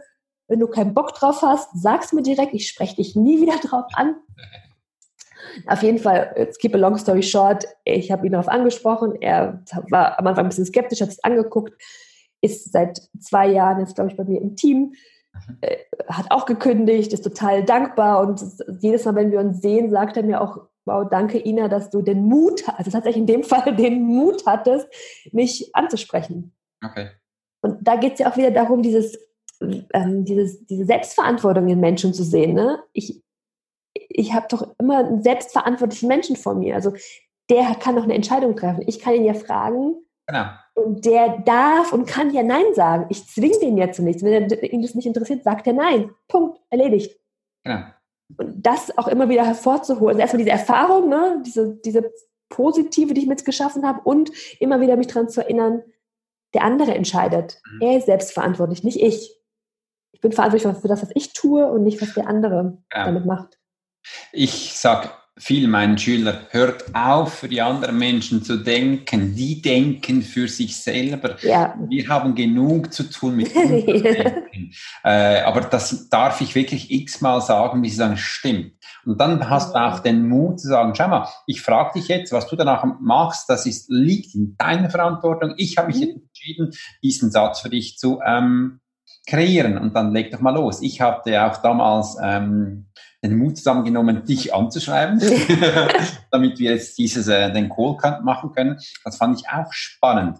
Ähm, und da darf jeder selbst entscheiden, ob er da mitmachen möchte oder nicht. Genau. Da sind wir ja. nicht verantwortlich füreinander. Das ist wunderbar, super. Ja. Und jetzt mit dem Ringana, ähm, da stehst du voll dahinter und das kannst du mit dem gut für dich sorgen und leben. Ist doch wunderschön. Toll. Ja, also es ist wirklich, also ich glaube auch daran, dass wir uns alles selbst kreieren, auch wenn es sich nicht immer so anfühlt. ähm, da wo ich auch denke, wow, also da habe ich echt gute Arbeit geleistet, mir das zu, also im Vorfeld mir nicht mehr hätte vorstellen können. So viele Dinge, die ich mir gesagt habe, ne, so mit positiven Menschen und Freiheit und dann das als Geschenk sozusagen zu bekommen und zu überlegen, wow, das habe ich mir erschaffen und ähm, das ist echt verrückt, also diesem verrückt, ne? also ja. verrückt im Sinne von ähm, hätte ich mir vorher nicht vorstellen können, dass sowas funktioniert. Und ich glaube, das ist auch das, was wir vielleicht als ähm, oder was ich noch vielleicht neben dem Bewusstsein, wobei es auch wiederum Bewusstsein schaffen ist, also einfach bei Menschen die Wahrnehmung zu erweitern für Dinge, die möglich sind. Ob die es dann machen oder nicht, wieder, ne? nicht, ne, nicht mein Bier, bloß zu zeigen, du darfst dir einfach viel mehr vorstellen. Und da ist noch so viel mehr möglich. Noch jetzt weiß ich, dass ich noch begrenzt denke und das ist da auch noch viel, viel mehr auf mich wartet. Das ist aber immer nur, ich kann mir das gar nicht vorstellen, meinem begrenzten Verstand, dass da noch was anderes geht. Noch mehr gibt. Äh, wenn ich jetzt zurückdenke, meine Geschichte, wenn ich von Anfang an gewusst hätte, mhm. äh, was das alles auf mich zukommt, wenn ich mal selbstständig bin, könnte sein, ehrlich mal gesagt, das könnte sein, wenn ich bin jetzt ehrlich, dass ich gesagt hätte, nee, diesen Bullshit mache ich nicht. Ich bin nicht blöd und arbeite da stundenlang, schreibe in den Nächten Bücher, äh, mache das und jenes. Nein, das kann ich mir nicht vorstellen. Dazu mal mhm. war ich Bauspengler auf dem Bau, äh, hatte meine regelmäßige Arbeit äh, und konnte mir das gar nicht vorstellen. Als Polizist dann schon gar nicht, weil es ist ja wichtig, dass du da ja auch ähm, die Leute bestrafst, wenn sie falsch parkieren. Wird gesagt. weil, ähm, gewisse Sachen machst das ist echt spannend. Ich, ich denke, ab und zu ist es auch wichtiger, dass man einfach mal macht oder tut und erst dann äh, im Nachhinein rekapituliert und mal schaut, hey, kann jetzt eine Selbstreflexion machen. Das mache ich übrigens immer, weil ich möchte bei mir immer besser, größer werden. Ähm, das ist, oh, da bin ich noch, habe ich noch Schwachstellen, das könnte ich danach optimieren und gehe so voran. Das hilft mir sehr. Also einfach mal tun mhm. und im Nachhinein schauen, was ich machen könnte, besser machen könnte. Das war das beste Beispiel, das ist der Podcast. Ich habe am Anfang ähm, wirklich Wochen geschaut, wie es andere tun. Und immer, ah, oh, schau mal, spannend, aber ich muss Tonspuren mischen, dann Musik hinzu, ah, zu einem Thema muss ich noch was sagen. Scheiße, das kann ich gar nicht, wie soll ich das tun? Äh, das Beste ist, mach einfach, fang, äh, also für mich Beginn und dann am Anfang ein bisschen holprig. Mhm. Und wird es immer besser. Das ist super. Genau. Und das, also tatsächlich seit sagt Dr. Joe zum Beispiel ne, auch immer, auch aus einem wissenschaftlichen Kontext, dass du eben ähm, no, also Wissen ist für den äh, Verstand mhm. und Erfahrungen für den Körper. Das heißt, du kannst ganz, ganz viel lesen, lesen, lesen, solange du das nicht in den Körper bekommst. Also du mhm. brauchst Erfahrungen, um es in den Körper zu bekommen. So, das heißt, du kannst ganz, ganz viel beim Podcast lesen, auch ganz gut, weil es dir wahrscheinlich viel erleichtert wird am Anfang, das aufzusetzen. Aber im Endeffekt brauchst du dann die Erfahrung, damit du es auch wirklich verkörpern und ähm, ja, verinnerlichen, verkörpern kannst. Ja, ja. verinnerlichen, ja. Ins Bewusstsein zu holen, genau. Super. Ja. Ähm, du hast ja die Big Five for Life auf deine Webseite gepostet. Das ist ja ein Bestandteil davon für dich, ähm, nachhaltig zu leben äh, oder auch äh, vegan zu leben. Äh, das fand ich übrigens schön. Ich hatte kurz davor das Buch gelesen von äh, John Sulecki, Big Five mhm. for Life. Und dann bin ich im Internet über dich gestolpert und habe gesagt, okay, die, diese Augen, die sind so funkelnd. Ähm, ist wirklich eine Powerfrau, die treibt Sachen an. Ich gehe mal da schauen und dann auf der Website, wow, cool. Big Five for Life. Hast du den auch gelesen? genau. Was, was, war, was war für dich der wichtige Punkt, um diese Punkte den Menschen aufs Internet bei dir zu legen, dass sie es lesen können? Die Frage darfst du mir noch mal stellen. Ich habe es nicht ganz verstanden. Was war für dich wichtig, ähm, diese Big Five for Life auf deiner Webseite zu tun, dass die Menschen es lesen können? Was ist für dich da wichtig, dass die Menschen das äh, lesen können? Ähm, also ich denke einfach mal, auf der, also auf der einen Seite ist es ähm, die Inspiration, mhm. dass du da, also du hast es in dem Fall schon gelesen, gut, hast jetzt äh, angesprochen gefühlt, eine Resonanz. Mhm. Ähm, ich denke ganz viel, ich, so ging es mir, ich kann das Buch ja vorher nicht und es hat damals ganz viel bewegt und ich dachte mir so, also mit Rengana sollte jeder kennen, sollte das Buch jeder kennen, mhm. so in dem Kontext. Und woran ich auch ganz stark glaube, beziehungsweise auch festgestellt habe, je mehr ich äh, von mir teile, also je mehr ich mich zeige, wie ich bin oder mich öffne, umso mehr öffnet sich auch der Gegenüber. Das heißt, natürlich kann ich jetzt auch einfach sagen, so und so, äh, Big Five for Life, Punkt, so. Oder ich sage, das sind meine Big Five for Life, was sind deine? Oder ähm, dass mhm. du dem anderen sozusagen das Vertrauen, den Rahmen gibst, dich eben auch zu öffnen, auch in Gesprächen. Das ist zum Beispiel im Thema Spiritualität, das war am Anfang so, da habe ich so viele komisch, also ich sag mal komische Erlebnisse gehabt und habe mich am Anfang nicht wirklich getraut, darüber zu sprechen. Und als ich damit angefangen habe, darüber zu sprechen, auch jetzt nicht irgendwie auf einer Bühne, sondern vielleicht einem Eins zu eins Gespräch mit jemandem und wo dann auf einmal der andere sich auch geöffnet hat und sagt, ach ja, das kenne ich auch. Ach so, ja, das ist mir auch schon mal passiert. Und von Menschen, wo ich es halt im Vorfeld nie erwartet hätte. Also dieses, diesen ersten Schritt zu gehen, ich öffne mich und dadurch öffnet sich eben auch der andere. Eine Beziehung aufbauen, super. Äh, den Menschen äh, ins deine Geschichte zu holen. Das ist wunderbar. Du hast es schon ein paar Mal Speaking angetönt. Äh, da ist es ja auch wichtig, damit man seine Geschichte zu den Menschen bringt. Ich habe bei dir auch schon ein Foto gesehen bei Gedankentanken. Ähm, Tobias Beck ist ein Mentor von dich oder begleitet dich oder coacht dich.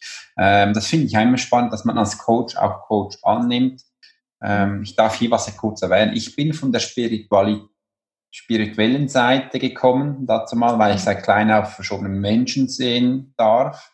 Da habe ich viel dann gehört von den äh, Medienbekannten. Ja, weißt du, ähm, ich muss mich nicht weiter coachen, weil ich habe ja das Wissen in mir drin hat mir aber jahrelang nichts gebracht, weil ich wusste nicht, wie ich umgehen musste.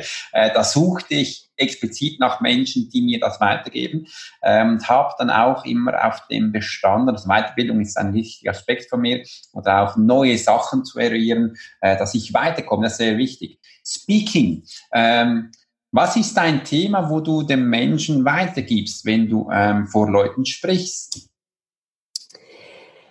Tatsächlich ist es vor allem Lach-Yoga.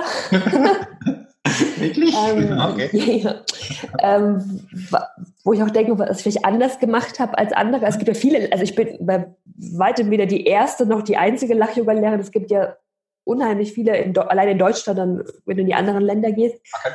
Ähm, ich glaube, was ich wahrscheinlich anders gemacht habe, ist wirklich das Thema Lach-Yoga ähm, zu kombinieren mit Speaking. Mhm und es eben auch an äh, auf größere Bühnen vor mehr Menschen äh, zu bringen und eben auch mehr Menschen sozusagen es mal damit angesteckt zu haben und auch zu zeigen, ja, was es möglich macht. Mhm. Und tatsächlich auch jetzt immer mehr ähm, das Thema eben auch Bewusstsein, ähm, ja, Bewusstsein, Spiritualität, ja, kommt auch jetzt immer mehr. Wobei es mit Lach-Yoga definitiv angefangen hat. Also ich bin mit Lach-Yoga sozusagen auf die Bühne gegangen, um dann dort eben mit den Menschen Lach-Yoga zu machen und auch darüber zu sprechen. Das ist immer diese Kombination. Aber mir auch immer von Anfang an wichtig, ich mhm. erzähle jetzt zwar was darüber und damit so eine kleine Grundlage, ne, blauer Anteil, also ein Eulenanteil so gedeckt ist, dass du ungefähr weißt, um was es jetzt hier geht. Aber dann machen wir das auch, damit du das Erlebnis hast, damit du weißt, wie es sich bei dir anfühlt, wenn du nach Hause gehst in diesem Erlebnis eben und nicht nur mit einem Theorieanteil, aha, wenn ich lache, ist es so und so. Okay. Dass du gleich beides hast. Das, das ist, da ist es auch mit einem Outing verbunden, mhm. weil ja ähm, Lachen ist ja peinlich oder man mhm. sollte nicht immer öffentlich lachen mhm. oder nur bei gewissen Punkten bitte lachen. Die mhm. Komiker müssen auch immer so Lacher einfügen, sonst lachen sie nicht. Äh, das, das, wir sind sehr gehemmt, sage ich mal, in diesem Thema. Und das ist ja auch wichtig, dass du das Outing mit den Menschen machen kannst, dass es überhaupt nicht peinlich ist, dass mhm. es zu den Menschen gehört. Aber ich denke auch, wenn du da aufzeigen kannst, linke Hirnhälfte, dass es gesund ist, dass es motivierend ist, dass der Lebenselixier äh, äh, aktiviert, äh, da werden sie wahrscheinlich schneller dann sagen, ja, okay, ich lache jetzt mal. Ja, auf, auf jeden Fall. Wobei ich auch sagen darf, es für mich natürlich das größte Wachstum war, damit vielleicht auch zuerst auf die Bühne zu gehen, weil es tatsächlich, also wenn ich mir darüber zu viele Gedanken gemacht habe, ich mir vorstelle, ich stehe da alleine auf der Bühne, vor mir tausend Menschen und ich mache da jetzt Lachübungen vor. das ist natürlich, also ähm, ja, dass ich da ganz viel über mich hinaus wachsen durfte, dass ich das überhaupt mache. Also von der Gruppe, also ich meine, 1000 ist vielleicht eine relativ große Zahl, aber auch selbst sich vor 20 Menschen zu stellen und einfach mal irgendwelche Lachübungen vorzumachen, das ist auch sowas, also für mich damals out of my comfort zone, das war so meine tägliche outrageous night sozusagen. Äh, das, das macht man halt nicht. Genau. Also, ja. Und du hast genau getan. Ja, das habe ich dann gemacht, genau. Und jetzt zu merken, ja, das, hier passiert nichts. Ich lebe, mhm. äh, die Leute machen mit, auch, auch wenn mein Menschen nicht mitmachen, es hat nichts mit mir zu tun. Also all diese Erfahrungen eben, ne, Erfahrungen, da sind wieder zu sammeln und zu merken, hey, das ist gar nicht so schlimm, wie es mein Kopf mir ausgemalt hat. Sogar schön. Also, Spannend. Ja. Okay. Super. Ähm, jetzt kommt die allgemeine Frage ist, wie hast du Tobias Beck kennengelernt oder wie bist, ist das gekommen, dass er dich, äh, dass er ein Mentor von dir ist? Das ist ja spannend. Gute Frage. ähm, äh, tatsächlich, also bin ich über seine Seminare auf ihn aufmerksam geworden, wobei es tatsächlich einen Moment gab und den kann ich jetzt nicht mehr wirklich, also der ist ein bisschen verrückt, also ich weiß, ich bin auch gar nicht sicher, ob ich Tobi jemals davon erzählt hatte. Noch als ich bei der Arbeitsagentur war, habe ich irgendwie, frag mich nicht wie, ob es ein schlauer Algorithmus war oder was, über YouTube oder Facebook ein Video gesehen mhm. von Tobi und ich meine sogar mit Thaddeus Koroma damals. Und die ähm, haben irgendwie darüber gesprochen, dass du die Summe der fünf Menschen bist, die dich umgibst. Was für mich damals erstmal ein krasser Aha-Moment war, weil ich mal um mich herum geguckt habe, wer so um mich herum sitzt oder mit wem ich so viel am Tag zusammenhänge, auch Kundschaft und Kollegen, also beides. Und interessanterweise hatte ich in mir so ein Gefühl, so, ich, ich kannte Tobias Beck gar nicht vorher und hatte schon in mir so das Gefühl, oh, wir werden zusammenarbeiten. bei der Arbeitsagentur. Geh raus, super. Ja, ich war, noch, ich war noch nie bei einem Seminar, auf gar keinem Seminar, weder von, also Persönlichkeitsentwicklung. Ich habe natürlich Seminare besucht, aber eben nicht ja. dieses klassische Persönlichkeitsentwicklungsding. Ähm, und es war einfach da. Und ähm, ja, damals noch so ein bisschen im, ähm, wie, wie soll ich sagen, im Tun-Modus, ich kann es gar nicht sagen. Also ich hatte so fanatische Ideen. Ich hatte ihn, glaube ich, dann plötzlich so überall angeschrieben, so bei Facebook, Instagram, Xing, was weiß ich, und nirgendwo eine Antwort bekommen. Äh, ich, also im Nachhinein verstanden einfach, das war eine von tausend Nachrichten, die er da irgendwie bekommt. Ja. Und dann einfach, keine Ahnung, vier Monate später war ich irgendwie auf einem Seminar, war zwei Wochen später als Crew, da habe ich ihm ein Buch, was mich inspiriert hat, geschenkt, Peace Food, weil ich dachte, boah, wenn Tobi mal mit der Botschaft rausgeht und sagt, und ja, so, dann hat sich irgendwie eins zum anderen. Irgendwann habe ich mit ihm Ernährungscoaching gemacht, war bei ihm zu Hause, habe mit ihm zusammen gekocht, habe aber auch alle Seminare also auch besucht, also ähm, weil es mich immer so fasziniert hat, also, ne, weil, weil er da auch immer eine ganz großartige Leist ähm, äh, Arbeit leistet, ähm, was Speaking angeht. Und ja, irgendwie war es plötzlich so. Also, und da wieder, ich will es aus dem spirituellen Kontext, aus dem Manifestationskontext sehen, dieses, es ist wirklich ein Gedanke, der reicht der, dass dieser Samen, der gepflanzt wird, der Dinge anstößt und du verstehst gar nicht, wie die passieren. Also ich mhm. übrigens bei ganz vielen Geschichten oder auch äh, viele fragen mich dann irgendwie, ich habe ein signiertes Buch von Dr. Joe Dispenza oder er hat, ich habe schon öfter mit ihm gesprochen und so, und wie sagen die, wie hast du das gemacht? Ich so, äh, ehrlich gesagt, keine Ahnung, weil es eben ne, dieses, nicht dieses Kausale ist. Ich habe A, dann kam B, dann kam C, sondern es war plötzlich da. Mhm. Aber am Anfang war der Gedanke da. Genau. Und dann war das wie so ein und plötzlich, ich, ja, bist, findest du dich in der Situation eben wieder und denkst, okay, krass, ich weiß selbst ehrlich gesagt nicht, wie das passiert ist. Das ist auch spannend. So merkt man auch, dass du ähm, intuitiv arbeitest. Oder ich sage jetzt mal, sobald du eine, also eine Entscheidung gemacht hast, bekomme ich in den Flow, somit in den Tun-Modus.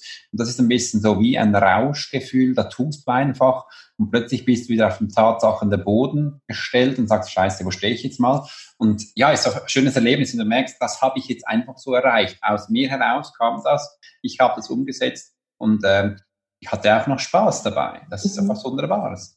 Ja, also es ist, es ist eh mein größtes Ding, also Dinge, die ich mache, mir Freude bereit. Und du hast vorhin auch ähm, das mit dem Lehrer und Mentor und so weiter erzählt. Ich finde, es ist, ähm, ach, ich drücke es am besten aus, Fluch und Segen zugleich, wenn dich jemand ja. begleitet. Also ich glaube, das, was wir lernen dürfen auf unserer Reise, ist, dass uns andere dabei unterstützen können, Dinge, die wir sowieso schon wissen, zu entdecken oder wieder zu entdecken, uns wieder daran zu erinnern mhm. und uns gleichzeitig ähm, nicht zu sehr im anderen sozusagen zu verlieren oder zu denken, aha, weil es der andere so macht und es ist ja mein Mentor oder mein, egal in welchem Bereich, ja. ich muss das genauso machen, sondern immer wieder wirklich dieses auf deine innere ähm, Stimme, auf deine innere Führung zu vertrauen und wenn die eben in Resonanz geht und sagt, hey, ich will das genauso machen es fühlt sich gut an, mhm es zu machen und zu merken, wenn dein Inneres was anderes sagt, dem auch zu vertrauen. Da habe ich schon am Anfang auch ganz viel gestruggelt und ähm, bis es eben ja bis eben verstanden habe und, und, da hat auch gestern zum Beispiel der Swami gesagt, dieser, der Begriff Guru besteht ja auch aus zwei ähm, Wortbestandteilen. Ich, ich glaube, Gu, ich bin mir ganz sicher, ist die Dunkelheit und Ra ist das Licht. Und im Endeffekt ist es ähm, die Aufgabe des Gurus einfach nur, dich an dein, dein eigenes inneres Licht wiederzubringen. Mhm. Nicht, dass er irgendwas besser weiß oder was, er hilft dir einfach nur dein eigenes Licht, wo alle Antworten, wo alle, alles, was du brauchst, schon in dir ist. Mhm. Und ich glaube, das zu verstehen, dass du einfach dein eigener bester Mentor, Coach, Führer, Guru bist und du andere eher als Unterstützung siehst, die dich darauf hinweisen, aber immer wieder zu dir selbst äh, zurückzukommen. Ja. Mir hat der Satz früher geholfen, Alex, ich möchte, du willst ja keine Kopie sein. Ähm, die Inspiration mhm. finde ich toll, äh, auch wenn das funktioniert. Die Idee ist schon mal toll und dann überlege ich mir immer so, wie setze ich jetzt das bei mir um mit meinen Fähigkeiten Talenten, äh, misch das ein bisschen, damit es wie so einen gemischten Salat gibt äh, und dann beginne ich das wie zu säen, zu streuen, damit ich das so umsetzen kann. Das ist für mich wichtig. Ähm, weil sonst wirkt es dann nicht, viele Menschen sagen ja das super Wort authentisch. Äh, mhm. Dieses Wort habe ich ein bisschen Mühe, weil das können wir gar nicht leben, ist meine Überzeugung. Aber einfach so, ähm, das zu tun, was du eben gerne machst, das ist mir wichtig. Ja. Mir hat vor kurzem jemand gesagt, das war ein Deutscher, hat mir gesagt, Alex, ähm, du machst unterlassene Hilfeleistung. Und ich so, was, scheiße, was sagst du da? äh, das geht doch gar nicht. Äh, und dann habe ich es verstanden, habe gesagt, weißt du, du bist wie ein Krankenwagen, der nicht angeschrieben ist und fährst äh, durch die Stadt. Niemand weiß, dass du da bist. Das gab mir den Input, auch den Leuten wirklich einmal zu erzählen, was du überhaupt tust. Zu erzählen, was du machst, weil es kann ja sein, dass jemand das möchte. Und ähm, das bedeutet auch nicht, dass ich das aufdringen möchte. Ich erzähle es einfach. Die, die das möchten, die sollen dann kommen. Das äh, passiert dann eh. Aber dieser Satz war für mich wichtig. Ja.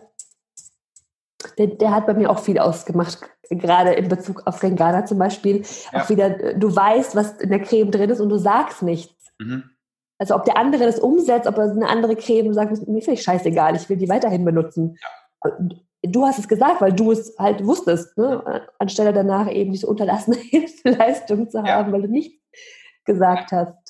Aber da war, da war, mir wichtig, dass ich auch verstanden habe, ich bin übrigens verantwortlich, auch das den Menschen zu sagen. Das ist meine Verantwortung. Und so ja. stehe ich ja in der Verantwortung auch als Coach, als Trainer, als Profiler, dass ich auch den Leuten das einfach sage, das Kundgeben tun. Der, der zuhören möchte, darf gerne hier sein. Die anderen dürften weitergehen. Das ist spannend. Genau, da gibt es tatsächlich zum Network Marketing auch so einen Standardsatz. Äh, ähm, du kannst einem Richtigen nichts Falsches erzählen, einem Falschen nichts Richtiges. Genau. Und im Endeffekt ist es genauso. Also im Endeffekt kommt es auch nicht darauf an, welche Worte du benutzt. Es entweder passt es beim anderen oder nicht. Entweder mhm. hat Interesse oder nicht. Und genauso ist ja bei dem, bei deinem Angebot auch. Also entweder ist es genau, was er gerade braucht, oder sagen, interessiert mich gerade nicht, was nicht heißt, dass es ihn nicht in, in zwei Monaten interessiert, sagen, ach, da hat doch mit der Alex was erzählt. Jetzt kann ich bei ihm melden, weil er es jetzt auf einmal weiß, weil du sichtbar für ihn warst. Genau, bist auch zur, zur, ähm, zur Ampel geworden oder einfach, du bist aufgehoben, also die Bühne kam hoch und du darfst es den Menschen kurz kundgeben, mitteilen. Es braucht auch Mut dazu, es braucht Outing dazu. Ich sage immer Outing, Outrangers Night, keine Ahnung. das, was du tun möchtest, ähm, dass du das einfach Mut fasst, um zu sagen. Ähm, und auch aus den Glaubenssätzen zu lernen, nicht aus denen zu kommen, sondern zu lernen, dass wir das dürfen. Genau. Inna, ich finde es toll, mit dir zu reden. Ich glaube, wir könnten hier noch Stunden weiter reden. Ich schau mal, wir haben jetzt viel schon gehört über dich, was du, was, wie du als Kindheit warst, wie du zur veganen Ernährung gekommen bist, ähm, wie dein Business mit der Kosmetiklinie für dich funktioniert und dass das wirklich toll ist. Ähm, und dass du Speakerin bist, dass du Coach bist, Menschen viel mitgeben möchtest, auch auf den Naturprodukten, dass dir das ganz wichtig ist. Ähm, schau mal auf meine Liste. Visionen, genau, der letzte Punkt noch. Was hast du Visionen? Ähm, ja und nein. ich finde es tatsächlich auch, wenn es ums Thema Visualisierung oder auch ähm, Manifestation geht, mhm. konkrete Bilder zu erschaffen, weil ich immer das Gefühl habe, konkrete Bilder sind begrenzt. Ne? Wie ich dir gesagt hatte vorhin, ich hätte mir nie vorstellen können, was ich jetzt habe. Also ich hätte mir eher wieder einen Angestellten 40-Stunden-Job bei einem nachhaltigen Unternehmen im betrieblichen Gesundheitsmanagement erschaffen. Sowas. Also es ist eine ganz andere, weil ich diese Welt einfach nicht kannte. Ich glaube, es sind noch so viele Welten, die wir nicht kennen. Was ich ähm, allerdings für eine Vision habe oder diese, diese Gefühle, dieses Mantra habe ich ja auch auf meiner, ähm, auf meiner Homepage und ich glaube, es drückt es eigentlich ganz gut aus mögen alle Lebewesen glücklich und frei sein und mögen all meine Gedanken, Worte und Taten diesem Glück und dieser Freiheit beitragen. Weil es im Endeffekt ist das so mein größter Wunsch. Ich, ich glaube auch an eine Welt, wo das möglich ist, wo alle friedvoll in, in, in Freude, in Liebe miteinander leben, wie auch immer diese Welt in Bildern genau aussieht dann. Ich glaube daran, dass es funktioniert und ich glaube auch daran, dass ich eben dazu beitragen kann mit, mit jedem, wie gesagt, mit jedem Gedanken, mit jeder Tat, mit, jeder, mit jedem Wort, das ich spreche. Und das ist das für, für die Welt wünscht, dass einfach jeder glücklich ist und jeder frei ist. Weil ich glaube, es ist das schönste Geschenk für jeden Einzelnen, dass jeder einfach diese Freiheit hatte, er selbst zu sein oder, was, oder sich zumindest so auszudrücken, wie er gerade sein möchte und nicht in irgendwelche Rahmen, Konzepte, ähm, Vorstellungen von anderen gedrückt zu sein und dadurch eben auch glücklich zu sein. Und das Tolle ist, du lebst es ja vor. Ich äh, gebe mir jeden Tag das, das Beste, es zu tun, sagen wir es mal so. Ja. Auch. Also auch mit diesen Reisen, wo du unterwegs bist, ähm, du lachst sehr viel und gibst das ja auch weiter. Ich glaube, es ist wahrscheinlich nicht immer so bewusst, aber äh, von außen ist das so wahrzunehmen. Das ist wunderbar. Super. Dankeschön. Liebe Inna, ich danke dir vielmals für deine Zeit, dass du über dich geredet hast. Das war sehr ähm, spannend.